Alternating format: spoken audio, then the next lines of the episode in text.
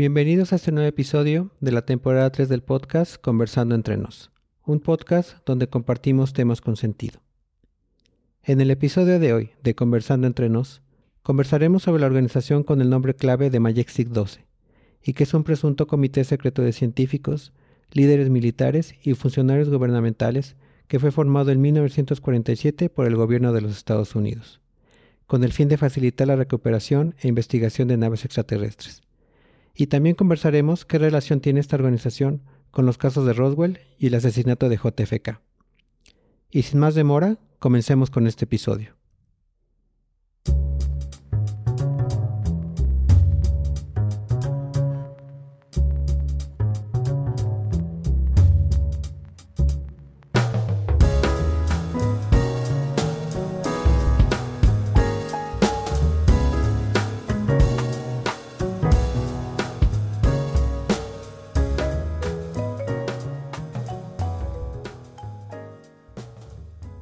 ¿Qué tal amigas y amigos? Yo soy el Bruja y nuevamente les doy las gracias por su tiempo.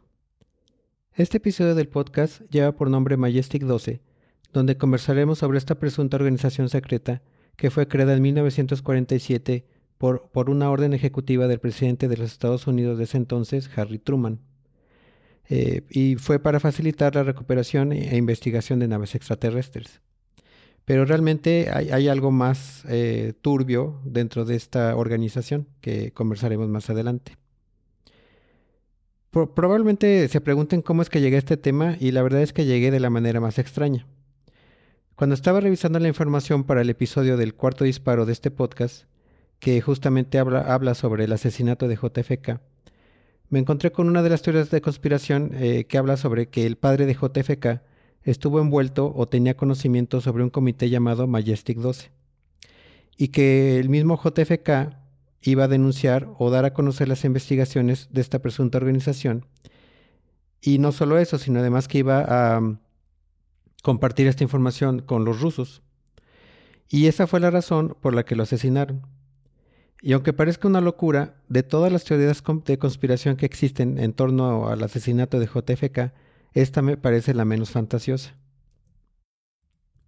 Personalmente creo que de alguna manera sí se ha hecho uso de tecnología extraterrestre para armas o aparatos de uso común, y además que hay mucha evidencia en video de naves u objetos voladores extraños volando en las ciudades. Pero dejaré su consideración como le quieran llamar estos objetos voladores. Posteriormente me encontré con un capítulo de la temporada 12 del show eh, que se llama eh, Ancient Aliens del History Channel, eh, que habla sobre un caso de investigación justamente sobre el Majestic 12 y que fue desmentido por el FBI. Y más adelante en este episodio conversaré más a detalle sobre esta información que efectivamente se encuentra al alcance de todos por el sitio web oficial del FBI. Bien, continuemos de lleno con esta primera parte del, del podcast y creo que podría asegurar que casi todos, todos los que me están escuchando y probablemente todo el mundo, conoce la historia de la nave extraterrestre que supuestamente se estrelló en Roswell, eh, que, Roswell está en Nuevo México y que se estrelló en el año de 1947.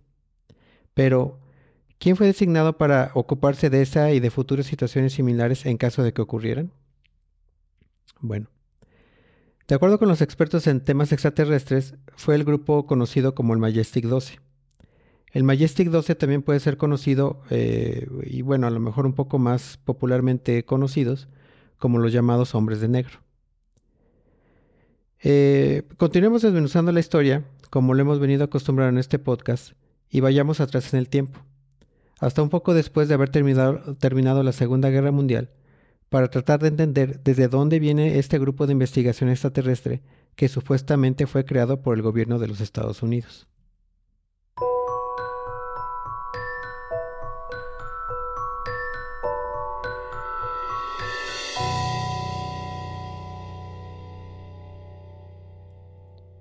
Bien, ya que viajamos en el tiempo, continuemos con esta segunda sección de este episodio, eh, recordando que durante los años que siguieron a la Segunda Guerra Mundial, el gobierno de los Estados Unidos se había convertido, así haya sido por un corto periodo de tiempo, en la nación más poderosa del mundo, simplemente por haber desarrollado, usado, y en ese momento de la, de la historia, ser la única nación en la Tierra en posesión de una bomba atómica.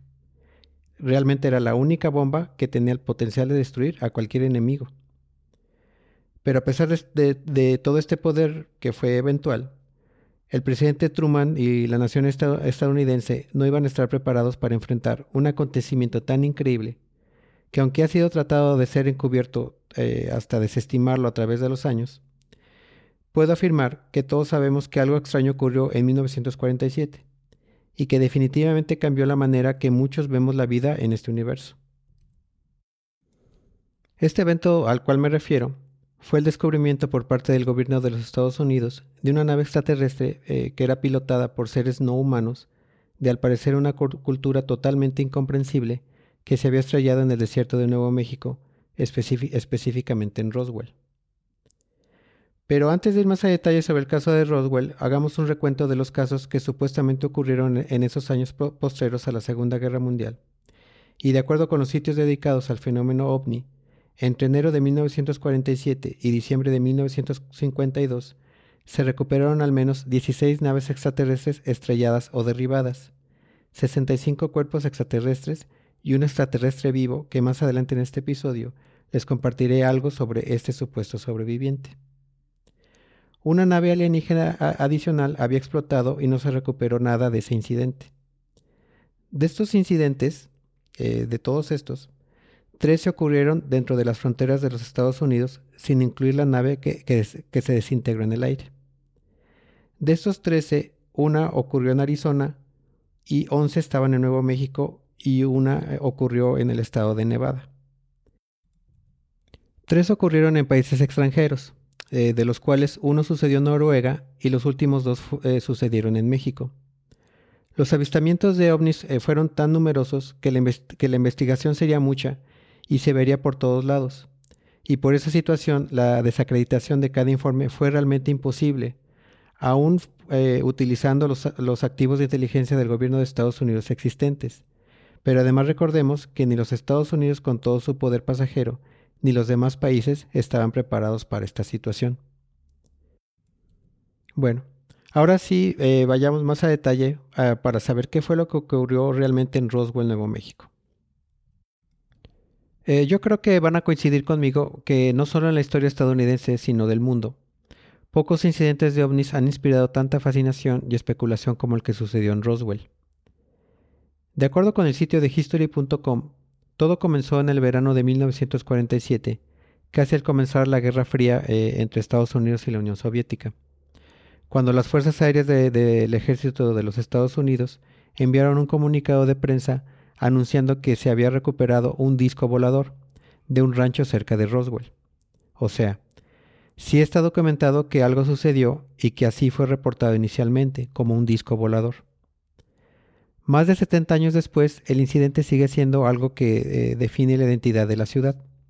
Solo para que se den una idea, Roswell cuenta con un museo y centro de investigación de ovnis, un McDonald's inspirado en un platillo volador, farolas con temática extraterrestre, incluso una representación con muñecos de una familia, eh, supuestamente familia extraterrestre, que se quedó varada eh, en la carretera con un ovni descompuesto y este ovni está al lado de la ruta estatal 285. Y toda la familia estaba eh, pidiendo un ride o un aventón, como decimos aquí en México. Pero detrás de toda esta cuestión de los ovnis existe una verdad sospechosa. Los eventos que ocurrieron ese verano no son para nada claros, con encubrimientos admitidos y explicaciones contradictorias que van desde que era un platillo, otras que era una nave de espionaje, y otras donde dicen que fueron los soviéticos. Pero ¿cuáles son los hechos que oficialmente son reconocidos históricamente sobre este caso de Roswell? Bueno, primero, eh, en algún momento entre mediados de junio y principios de julio de 1947, el ganadero de nombre W.W. Mac Brasel encontró restos en su propiedad en el condado de Lincoln, Nuevo México, que se encuentra aproximadamente a 75 millas al norte de Roswell. Ya varias historias de disco volador y platillo volador habían aparecido en los periódicos ese verano, y por eso Brasel creyó que los restos podrían ser eh, algo de este tipo. Y tal cual como aparece en, en las notas iniciales, esos restos incluyeron tiras de goma, papel de aluminio y papel grueso, y llevó parte del material al alguacil George Wilcox de Roswell, quien llamó al coronel William Blanchard, quien era el oficial al mando del campo aéreo del ejército de Roswell en ese momento. Al día siguiente, la Fuerza Aérea sacó un comunicado en el que decía, y abro comillas, los muchos rumores sobre el disco volador se hicieron realidad ayer cuando la Oficina de Inteligencia del 509 Grupo de, de, Bombas de la Octava Fuerza Aérea del Campo Aéreo de Roswell tuvo la suerte de obtener posesión de un disco a través de la cooperación de uno de los eh, ganaderos locales y la oficina del alguacil del condado de Chávez. Cierro comillas. Según esa declaración, el mayor Jesse Marcel, que era un oficial de inteligencia, supervisó la, investigación de la Fuerza Aérea de Roswell eh, del lugar del accidente y los materiales que habían sido recuperados. La, la siguiente evidencia que es reconocida oficialmente es que el gobierno de los Estados Unidos efectivamente cambió su historia sobre el platillo de Roswell varias veces. Al día siguiente, el periódico Roswell Daily Record publicó una historia sobre el accidente y la declaración de la Fuerza Aérea de Roswell, pero los oficiales del ejército de los Estados Unidos rápidamente se retractaron de la afirmación del platillo volador, afirmando que los escombros encontrados eran en realidad de un, globo meteorológico, y publicaron en el periódico fotografías del mayor Marcel posando con piezas de los supuestos escombros del globo meteorológico como prueba. Estos cambios de versión del gobierno de los Estados Unidos son los que, son los que han hecho que muchos investiga investigadores del fenómeno ovni sean incrédulos de la disqueversión oficial hasta la fecha. Pero sí puedo compartirles que en 1994 la Fuerza Aérea de los Estados Unidos publicó un informe en el que admitía que la historia del globo meteorológico había sido falsa o no genuina, literalmente utilizando la palabra en inglés bogus. Este reporte se puede encontrar en la página web del FBI y se aprecia claramente cómo en el documento está cubierto con esa palabra bogus por toda la hoja. Pero realmente eh, este el reporte eh, oficial del FBI, bueno, pues aunque sí está declarando que es bogus eh, o extraño, eh, surge otra explicación eh, en ese mismo reporte de 1994 que dice que los restos procedían de un dispositivo de espionaje creado para un proyecto clasificado llamado Proyecto Mogul. Bueno, pero entonces, ¿a qué se refiere este supuesto Proyecto Mogul? Bueno, eh, de acuerdo con la misma página de, del History Channel, el dispositivo, que era una cadena conectada de globos de gran altitud equipados con micrófonos, fue diseñado para flotar sobre lo que se conoció como la Unión Soviética, detectando ondas de sonido a una distancia sigilosa. Estos globos aparentemente se usarían para monitorear los intentos del gobierno soviético de probar su propia bomba atómica. Este informe incluye la explicación de cómo el proyecto Mogul era una operación encubierta. Era necesaria una explicación falsa del accidente para evitar revelar detalles de su trabajo de espionaje, tipo inventar que había sido un platillo volador. Y bueno, a, pesar de, querer eh, encubrirlo con el proyecto Mogul, pero yo creo que por el mismo hecho de utilizar la palabra platillo volador, quiere decir que de alguna manera el gobierno de los Estados Unidos sí reconoce que existen platillos voladores, sino de lo contrario, eh, cómo es que pudieron haber inventado una situación así. Otros elementos de la historia de Roswell se explicaron en un informe de seguimiento más completo en el año de 1997 que, explica lo que algunos testigos oculares afirmaron eh, que hubo cuerpos extraterrestres sustraídos del sitio. Este informe explica que fueron maniquíes, eh, que eran maniquíes de prueba de paracaídas que habían caído al terreno durante esas pruebas. Aunque 1994 y 1997 son años eh, ya lejanos de este 2023, se pueden dar cuenta, estimados amigos y amigas, que Roswell siguió dando de qué hablar 50 años después de ocurrido y les recuerdo que todo lo comentado en esta sección del episodio está documentado en fuentes oficiales gubernamentales de los Estados Unidos. No salieron de ninguna página web de conspiraciones o, de, del fenómeno ovni. Les comparto también que existen dos declaraciones a partir de esos dos informes que dejaré a su consideración y que también se obtienen de la página web de history.com y, que ven las explicaciones desde los dos puntos de vista de un creyente y un escéptico. Eh, Roger Lanius, que es un historiador y curador retirado de la División de Historia Espacial del Museo Nacional del Aire y del Espacio del Smithsonian, Dice que esos dos informes cierran la mayoría de las preguntas restantes sobre Roswell. Y abro comillas. Esta historia se ha resuelto, dijo Lanius. Se han respondido absolutamente todas las preguntas. Eh, claro que no puedo decir eso, pero, pero no estoy seguro de que haya agujeros significativos. Continuó con las comillas. No se divulgan secretos de Estado en el contexto de la seguridad nacional.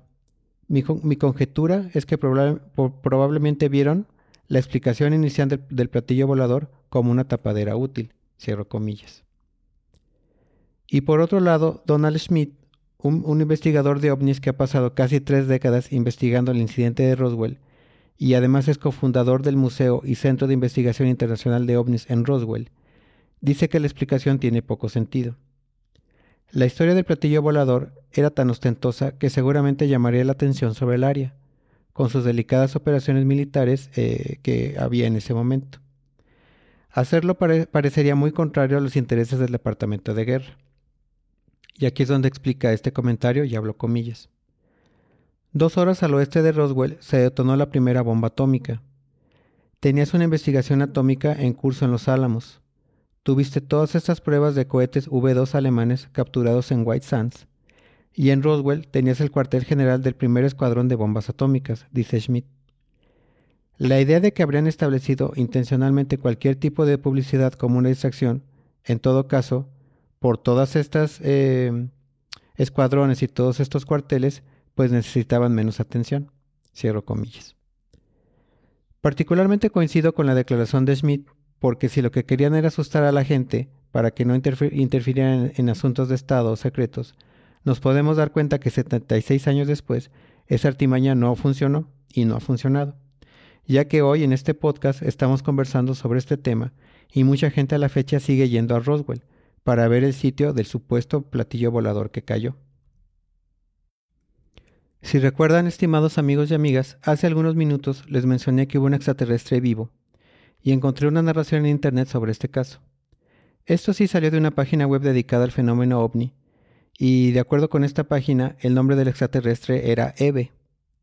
Y la voy a compartir con ustedes y la dejaré a su consideración. El extraterrestre, vivo que se había tomado del accidente de Roswell de 1947 se llamaba Eve. El nombre había sido sugerido eh, por el doctor Vannevar Bush y era la abreviatura de Entidad Biológica Extraterrestre, o sea, EVE. Eh, este ser extraterrestre EVE tenía tendencia a mentir y durante más de un año solo daba la respuesta deseada a las preguntas que se le hacían. Aquellas preguntas que habrían resultado eh, en una respuesta indeseable quedarían sin respuesta. En algún momento durante el segundo año de cautiverio comenzó a abrirse y la información derivada de Eve fue sorprendente por decirlo menos. Esta compilación de sus revelaciones se convirtió en la base de lo que más tarde se llamaría el libro amarillo, eh, donde además se tomaron fotografías de Eve. A finales de 1951, Eve se enfermó el personal médico no había podido determinar la causa de la enfermedad de Eve y no tenía antecedentes en, los que basarse. El sistema de Eve se basaba en la, clorofila y procesaba los alimentos en energía de forma muy similar a las plantas. El material de desecho excretaba igual que las plantas, eh, por lo tanto se decidió llamar a un experto en botánica. El botánico eh, tiene o tuvo el nombre de Dr. Guillermo Mendoza, y fue contratado para tratar de ayudarlo a recuperarse. El doctor Mendoza trabajó para salvar a Eve hasta mediados de 1952, cuando Eve murió. El doctor Mendoza se convirtió en un experto en biología alienígena. En un intento inútil de salvar a Eve y ganar el favor de esta raza alienígena, eh, que era tecnológicamente superior, Estados Unidos comenzó a transmitir una llamada de ayuda a principios de 1952 en las vastas regiones del espacio. La llamada obviamente quedó sin respuesta, pero el proyecto continuó como un esfuerzo de buena fe. ¿Ustedes qué opinan, estimados amigos eh, y amigas? ¿Es, verdad o fantasía? Antes de proseguir con la siguiente sección de este podcast, quiero mencionarles que si están interesados en la transcripción de este episodio, la pueden encontrar por la página web de Crispeta Productions en www.crispetaproductions.website y también por YouTube e Instagram pueden ver imágenes y videos sobre este episodio. Solo recuerden buscarme como Crispeta Productions en todas las plataformas y no se les olvide dejar el like. Muy bien, prosigamos entonces con esta conversación sobre el grupo Majestic 12. De todo este tema, por supuesto que hay eh, textos un, un tanto contradictorios y la verdad es que no veo por qué no habría contradicción, ya que información oficial, o al menos cuantitativa, se encuentra a partir de 1984 y más adelante en este episodio conversaré a detalle sobre esta información que también es oficial. Pero de ahí en fuera todo lo demás es mera especulación. Como lo conversamos hace algunos minutos, hay quien dice que el Majestic 12 se creó con Truman o el presidente Truman de los Estados Unidos y, y el caso Roswell. Pero otros textos aseguran que fue en 1957 con Eisenhower, donde creó un comité permanente que se conocería como la Mayoría 12 por eso es que se llama eh, Majestic 12 o MJ12, eh, que su objetivo era supervisar y realizar todas las actividades encubiertas relacionadas con la cuestión alienígena. El grupo llamado como la Mayoría 12 estuvo compuesta por Nelson Rockefeller, el director de la CIA en ese entonces que era Allen Wesh Dulles, el secretario de Estado John Foster Dulles, el secretario de Defensa Charles E. Wilson, el jefe del Estado Mayor Conjunto, que era el, almirante Arthur W. Radford, el director del FBI, J. Eh, Edgar Hoover, y seis hombres del Comité Ejecutivo del Consejo de Relaciones Exteriores, conocidos como los hombres sabios. Estos hombres eran todos miembros de una sociedad secreta de eruditos que se hacían llamar la Sociedad Jason, o los eruditos Jason, que, reclutaron a sus miembros de las sociedades eh, que eran conocidas como Skull and y Scroll and Key, eh, que ambos eran de Harvard o de Yale. De acuerdo con el sitio web de eh, slate.com, el grupo de Majestic 12 se creó en 1947 y aquí es donde sí existe información oficial, pero no es la que podríamos llegar a esperar. Podemos encontrar al alcance de todos una serie de documentos tipo Top Secret que muestran que sí hubo una investigación sobre este grupo, pero el FBI dice que toda la historia es falsa. Así es, amigos y amigas. Tal cual como en el caso Roswell, el FBI escribió falso o bogus en esos documentos oficiales sobre el Majestic 12. Les comparto que se puede acceder fácilmente a estos archivos relevantes en el sitio web del FBI y aparentemente son los originales sin ninguna redacción. Pero para los creyentes, la historia del Majestic 12, también conocido como MJ12 o Magic, se remonta a 1947 pero en lo que respecta a supuesta evidencia contundente, el grupo sale a la luz pública en 1984. Y aquí es donde entra el, otro episodio del History Channel eh, llamado Ancient Aliens. Em, y en este episodio se cuenta que el productor de documentales, eh, Jaime o Jamie Shandera, estaba leyendo una revista en su casa cuando un misterioso sobre cae por la ranura del correo.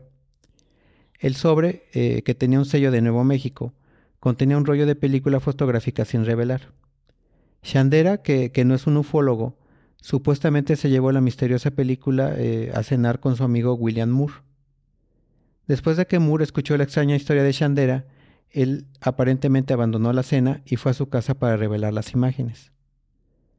Las imágenes no eran de personas o lugares o de extraterrestres, sino de ocho páginas de documentos clasificados. En este episodio del programa se menciona que no eran exactamente las fotos de una autopsia alienígena o de algún ovni, sino que estas páginas ultra secretas o top secret contaban una historia explosiva que, de ser cierta, no solo confirmaba el incidente de Roswell, sino que también detallaba a las personas detrás de su investigación y encubrimiento. El documento más destacado tiene fecha de 1952. Eh, describe una serie de encuentros con ovnis, incluido el accidente de Roswell, desde 1947 hasta la década de 1950. De acuerdo con esa investigación, todas esas descripciones no eran vagas como para descartarlas fácilmente y, y contenían buen nivel de detalle. Pero el verdadero oro en el documento fue la revelación de que el presidente Truman había designado un comité de científicos, funcionarios gubernamentales y militares conocidos como los Majestic 12 eh, para descubrir cómo, cómo lidiar con el accidente de Roswell y cualquier otra incursión alienígena que pudiera ocurrir en el futuro. Y así como lo mencioné, estos eran los hombres de negro originales. Según los documentos, los miembros del MJ-12 eh, original incluían al Dr. Vannevar Bush, inventor, ingeniero y jefe de la Oficina de Investigación y Desarrollo Científico de Estados Unidos durante la Segunda Guerra Mundial, el, almirante retirado Sidney Sowers, el primer director de la CIA y el Dr. Donald Mansell, astrofísico teórico y ávido desacreditador de ovnis. Shandera y Moore pasarían años tratando de verificar y validar los documentos que habían caído en sus manos, mientras la noticia del Majestic 12 se extendía entre ufólogos y creyentes. La existencia de una camarilla gubernamental secreta que trabajaba para ocultar y controlar el primer contacto con extraterrestres era demasiado grande como, para permanecer oculta. Estos documentos comenzaron a afianzarse eh, tanto en la comunidad de ufólogos como en la cultura popular y lograron tener un espacio especial en toda la conspiración alienígena que existe actualmente. Pero los documentos aparentemente incriminatorios no aguantaron por mucho tiempo. Miembros importantes de la comunidad ovni como el escéptico Philip Glass comenzaron a señalar fallas e inconsistencias en los documentos supuestamente ultrasecretos. Entre los muchos problemas que se han planteado con respecto a los documentos del Majestic 12 se encuentran algunos rangos incorrectos asignados a los miembros del grupo.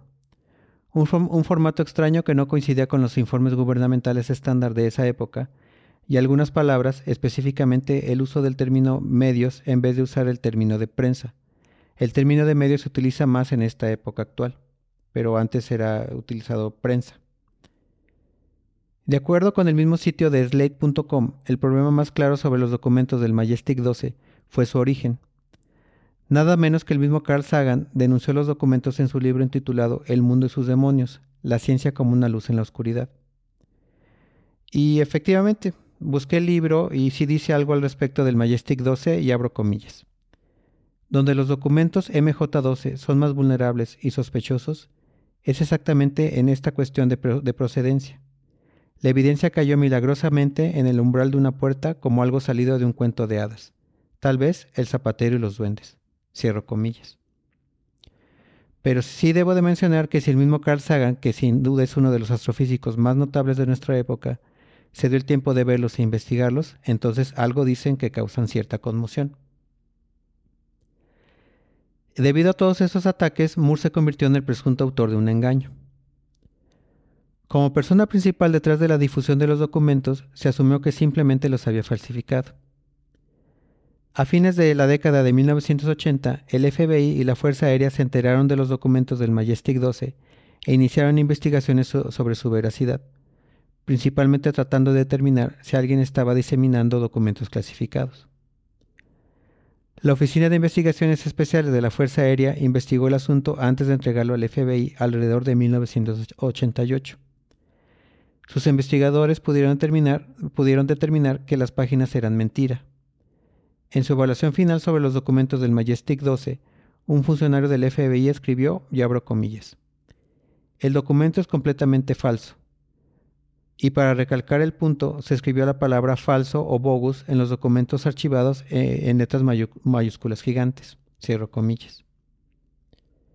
Igualmente, estos documentos aparentemente originales los pueden ver por la página oficial del FBI.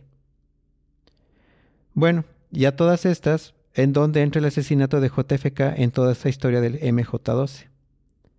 Eh, bueno, les comparto que existen dos notas periodísticas que efectivamente hablan de este tema. Una fue publicada en la CNN el 18 de noviembre del 2013, donde el autor de la nota entrevista a varias personas y una de ellas sugiere que tanto el gobierno, la CIA y el ejército estuvieron involucradas en el asesinato por temas diversos que JFK, iba a divulgar y a compartir con los rusos. Y aquí volvemos al episodio de Ancient Aliens, donde se muestra evidencia de un documento semi quemado que habla sobre el nombre código Lancer, y que Lancer quería saber más sobre el MJ12 y los ovnis. Bueno, ¿y quién creen que era Lancer? Pues ese era el código usado por el Servicio Secreto de Estados Unidos para identificar a JFK. Eh, pero vayamos un poquito más atrás. La segunda nota es del 21 de abril del 2011 del sitio ABC News, que hace referencia justamente a este episodio de Ancient Aliens y a este documento semi-quemado. En el memorando eh, Top Secret o Ultra Secreto, que fue supuestamente escrito el 12 de noviembre de 1963, Lancer o el presidente JFK le ordenó al director de la CIA que organizara los archivos de inteligencia de la agencia relacionados con los ovnis y que lo informara sobre todas las incógnitas para el siguiente mes de febrero. Diez días después, Kennedy era asesinado. Este documento, conocido ahora en la comunidad ovni como el Memorándum Quemado, fue pasado a los medios ovni en 1999 por una fuente anónima que afirmaba ser un, un exagente de la CIA. El presunto filtrador dijo que trabajó para la CIA entre 1960 y 1974 y sacó el memorando de una fogata cuando la agencia estaba quemando algunos de sus archivos más confidenciales. Es importante mencionarles que los expertos nunca han verificado este documento como auténtico. En el llamado memorándum quemado, el director de la CIA en ese momento, eh, y su nombre está tachado eh, en el documento que se ve, supuestamente escribió, y abro comillas, Lancer ha realizado algunas consultas sobre nuestras actividades, que no podemos permitir. Por favor envíe sus opiniones no a más tardar en octubre. Su acción en este asunto es fundamental para la continuidad del grupo. Cierro comillas. Este memorando podría probar que JFK realmente estaba investigando a la CIA sobre la inteligencia ovni y que la CIA podría haber tomado medidas para evitarlo. Si los documentos son reales, entonces estamos ante una verdad en que el gobierno de los Estados Unidos y la CIA efectivamente tienen aparatos extraterrestres, tienen contacto con extraterrestres y que harían cualquier cosa por mantener el secreto. Les recuerdo que los documentos aparentemente originales están al alcance de todos en la página web del FBI. Los documentos secretos y la historia la pueden ver en el episodio de Ancient Aliens del History Channel y las notas tanto de la, de la CNN como del ABC News contienen fotos del documento llamado el Memorándum Quemado.